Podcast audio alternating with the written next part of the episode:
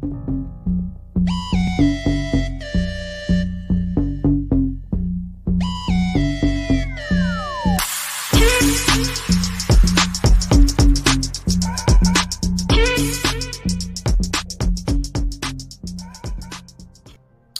mi gente, de nuevo aquí en Comics Anime Film Entertainment, mejor conocido como Café. Ya saben, Casey está conmigo hoy. En este review está Héctor. Saludos.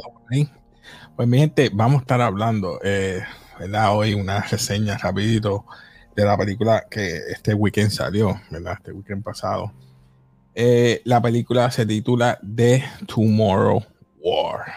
Película buena, salió julio 2 eh, me tardé un poquito en verla, eh, pero por encimita, Héctor, ¿qué pensaste de esta peliculita antes de, entrar de lleno en...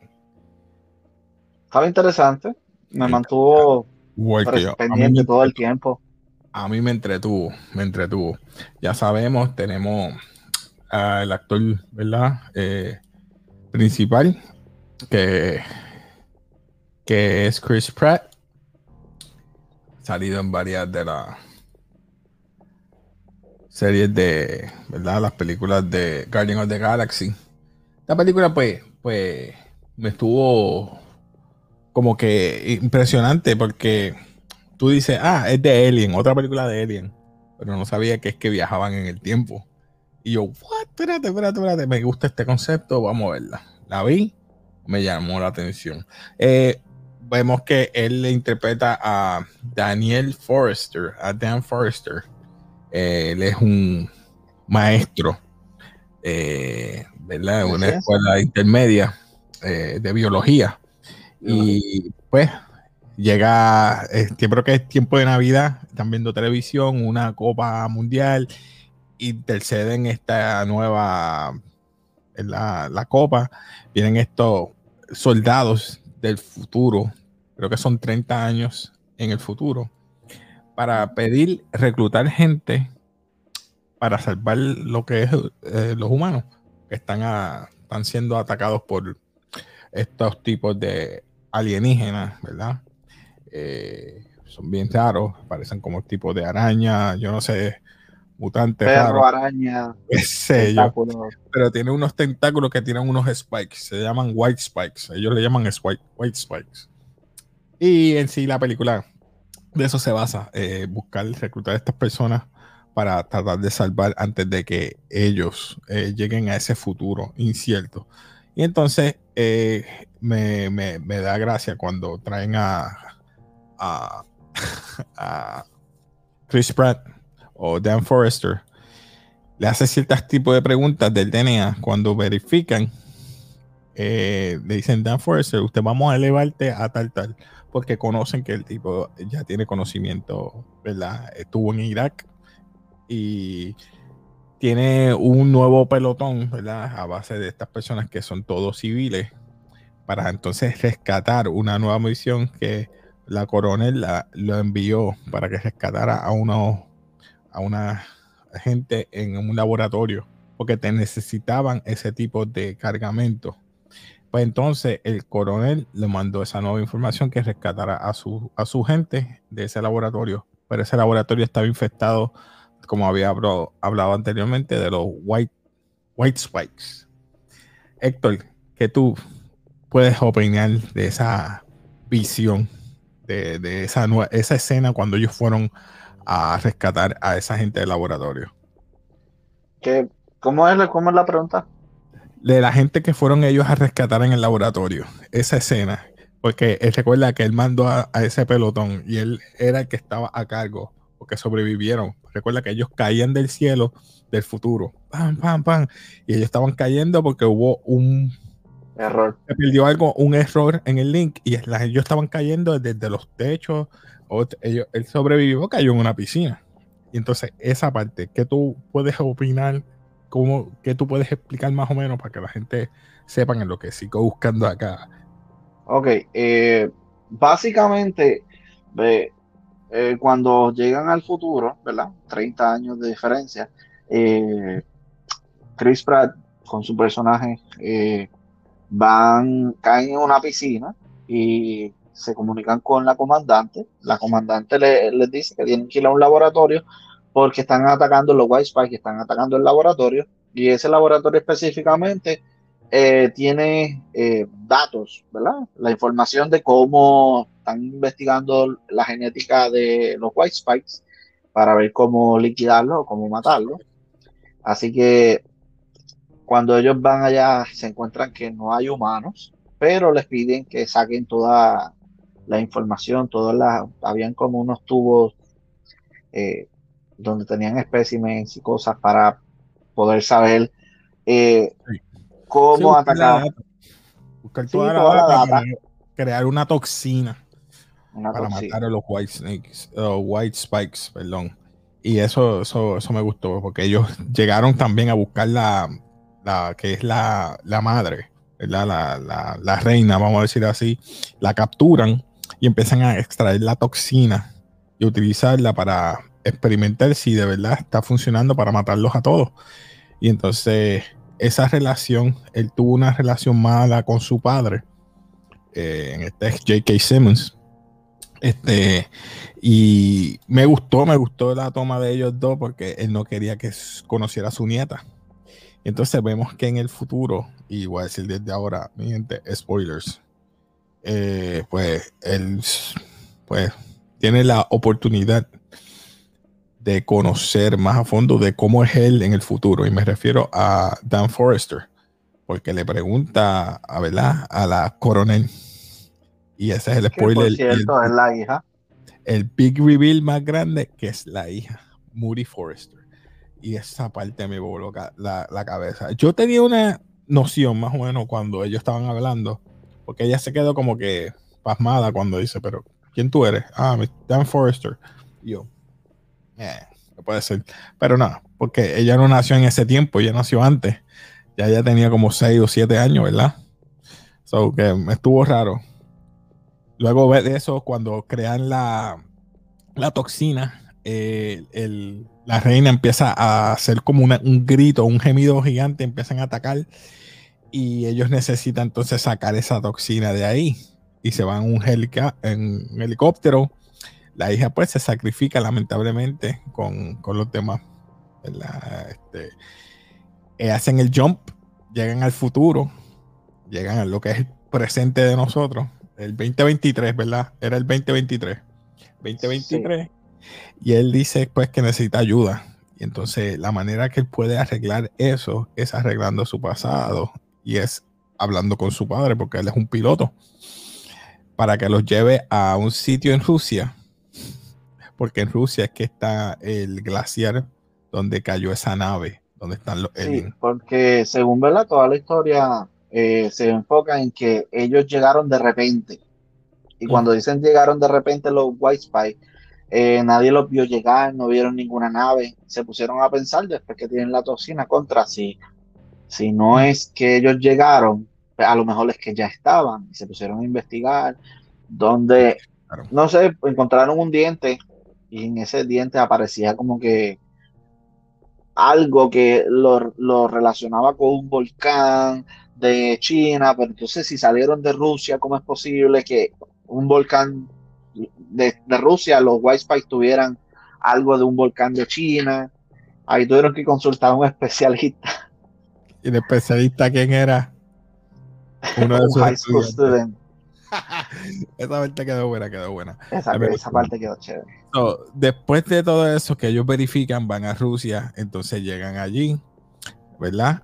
Y es un grupo, un puñado de 10 personas. Como 6 o 7 personas. Estaba, ¿verdad? Enfermo de cáncer, el amigo de él, el trigueñito, el papá, la muchacha, la líder, etcétera. Y entonces, como tú dices, este, empieza Ahí está de Lieutenant Hart, eh, Dan Forrester, eh, Gator, que el, el gordito, Dorian, que el, el, que tenía el collar del diente, eh, Mitchell, que es el papá, J.K. Simmons, y eh, yo creo que más ninguno. Sí, dice Dorian, que es el que tiene cáncer. Eh, Lieutenant Hart, que tú me dijiste. Y Kid Powers, que medio muy Ok. Entonces tenemos luego de eso, ya estamos en la escena final, porque esto es bien lineal. Ellos van a, destrozarlo, eh, empezando a inyectarles ese tipo de toxina. Enseguida que le inyectan las toxinas, ellos se empiezan a despertar. Digo, los que murieron no, pero los que estaban alrededor se despertaron y empiezan a gemir, a gritar, se empiezan a escapar. Eso que tienen que explotar la nave, mueren dos o tres del crew de ellos. Y luego de eso, eh, viene la pelea final que es con la ayuda del papá y, y Forrester para inyectarle entonces la, la toxina, el cual lo logran. So que la película de verdad, vamos a catalogarla. ¿Qué tú opinaste antes de eso, verdad? ¿Qué tú opinas de ese final? Eso fue lo eh, no, no, eh, la película te mantiene, es un poquito estratégicamente predecible. Sí, un poquito predecible, pero te mantiene atento. Eh, ya todas las películas hoy, hoy día es bien difícil que te mantengan constante cambio. Ya es es una fórmula, como que ya tú lo tiendes a descubrir. Eh, lo que yo pensé que iba a suceder era como que, mira, sí, este, van al futuro, eh, consiguieron la toxina. Desde un principio yo decía, pero ¿para qué van a mandar gente al futuro a pelear por la batalla del futuro cuando pueden quedarse con todo lo que saben en el presente y estar preparados con tiempo? Eso es lo lógico. ¿En qué cabeza cabe llevarse la misma humanidad para el futuro que para luchar. Es, eso como que no me caía en cuenta. Pero. Mucha de la población murió necesitaban gente para. Sí, yo sé que necesitaban gente, pero. Pero es como todo, ¿para qué te vas a llevar gente para el futuro? Si cuando entonces vengan en el presente no van a poder hacer nada. Pues ya yo veía que de, de un momento a otro iban a terminar con la toxina y cómo descubrieron para matarlo en este en el presente. Así que pensé que cuando regresaran el presente, mira, tengo la toxina, ya se acabó la guerra. No, ahí es donde empiezan a investigar dónde era que estaba la nave y esa parte después del final donde están buscando la nave fue la que me mantuvo como que en intriga, porque de momento como que estos cabrones encontraron la nave, entraron y dejaron escapar los, los cabrones para ya estaban en estrés, porque decía, contra, adelantaron 30 años. Ajá se escaparon los White va a empezar esto otra vez, pero 30 años antes. O sea que se fastidió la humanidad. Ah. Ese fue mi pensamiento. Sí, te entiendo, te entiendo. So, graduamos esto. Vamos a graduarlo, vamos a graduarlo. Tengo aquí, primero que nada, nosotros graduamos con basura, mediocre, un nod o reconocimiento, memorable y legendario. So, ¿qué tú le das a esta película? Memorable. Entre medio. ¿Ah? Me voy por memorable. Memorable. memorable. Yo estoy entre memorable a legendario. Y te explico. Por la mera hecho y razón de que me mantuvo despierto, me, entretuvo, me, me sorprendió la actuación de él como actor de acción. Porque yo sé que lo he visto mucho, como muchas veces, como Peter Quill, Peter Quill, Guardian of the Galaxy, eh, Parks and Recreation, y no lo veo como actor de acción. Como comedia, no es más como comedia. Como comedia, pero lo hizo bien. I mean, wow, no es un Sylvester Stallone en su, su, tiempo, no es un The Rock Johnson, que ahora es el que es más duro que está haciendo películas de acción, pero wow, lo hizo bien. Para el papel lo hizo bien y me gustó, me gustó, este, estuvo entretenido, tuvo su parte de comedia, vamos a hablar claro. Tuvo su parte de comedia, pero no una comedia que dañara la tonalidad, la mantuvo ahí por ejemplo, la parte que la nena rompe un cable, le dice, te doy, te doy 10 pesos y dice a tu men que, que tú rompiste el cable. Ok. Oh, no. Eso. ok. Esa parte, pues, tuvo sus partes, estaba buena. So, nada, mi gente, ya saben. Eh, Héctor le dio memorable, yo le doy memorable que hacía legendario por la sencilla razón la actuación. Y yo te voy a hacer cambiar de opinión. ¿Por qué legendario? Si legendario es algo que sea, wow, súper brutal, que, que la historia, pues la historia está buena. La historia, eh, te está diciendo eso mismo. El futuro es incierto y tienes que venir al pasado, buscar gente del pasado para que entonces tu futuro esté asegurado. Y qué más asegurado que tu propia hija te viene a buscar a ti porque no confía en más nadie, porque tú sabes que es el único químico o la persona que puede crear esa toxina a máximo de esto. So que, ¿Cuántas veces ella hizo ese loop? ¿Cuántas veces trató eso? Eso es lo que hay que.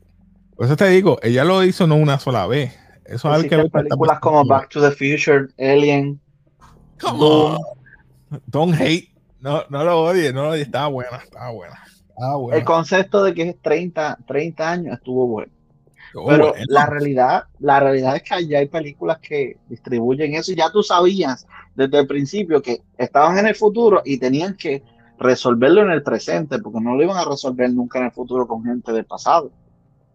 Lo bueno es que ya tenía la toxina hecha como ya no, la toxina la, trajeron cuando cogieron todos los datos del laboratorio. entre ellos dos arreglaron sus diferencias mientras estaban creando la toxina, el padre y la hija. Por eso te digo, esta película no la debieron hacer como si fuera una, una oda. 4 de julio. Eh, tenías que hacerla para el Día de los Padres. Porque arregló la relación de padre e hija y arregló la relación de padre y abuelo vamos a decir. Eh, fue como una pérdida de, ¿verdad? de, oportunidad. Pero legendario. ¿Cómo, man? Quedó buena. ¿Tú dices que no? Quedó buena. A mí me gustó. Yo no dije legendario, dije este memorable slash tirando a legendario. Pero no es legendario. Come on. De verdad. No. Buena. Tú la puedes ver y no te cansas. ¿Te cansa esa película? No sí, pero no te impacta tanto como The, the, Endgame. Ah, bueno, pero esos son otros 20 pesos. Hay un montón de actores, más budget. Pero, no. pero para que sea legendario. Es más, Independence Day le queda ahí. Después. Miss me. Hell no. claro, Pues, mi gente, ya saben, comenten eh, si les gusta todo esto de anime, manga, película, cultura popular, ya saben, comente. Suscríbete al canal, vas a ver todos estos temas y mucho más. Yo sé que te va a gustar, así que así nos vas a apoyar a nosotros y vas a ayudar a que el canal crezca y podemos dar y brindarte más de esa eh, atención y videos que a ti te gusta de alta calidad. Así que nada, mi gente se despide aquí, que Café. Despídete por ahí. e peace.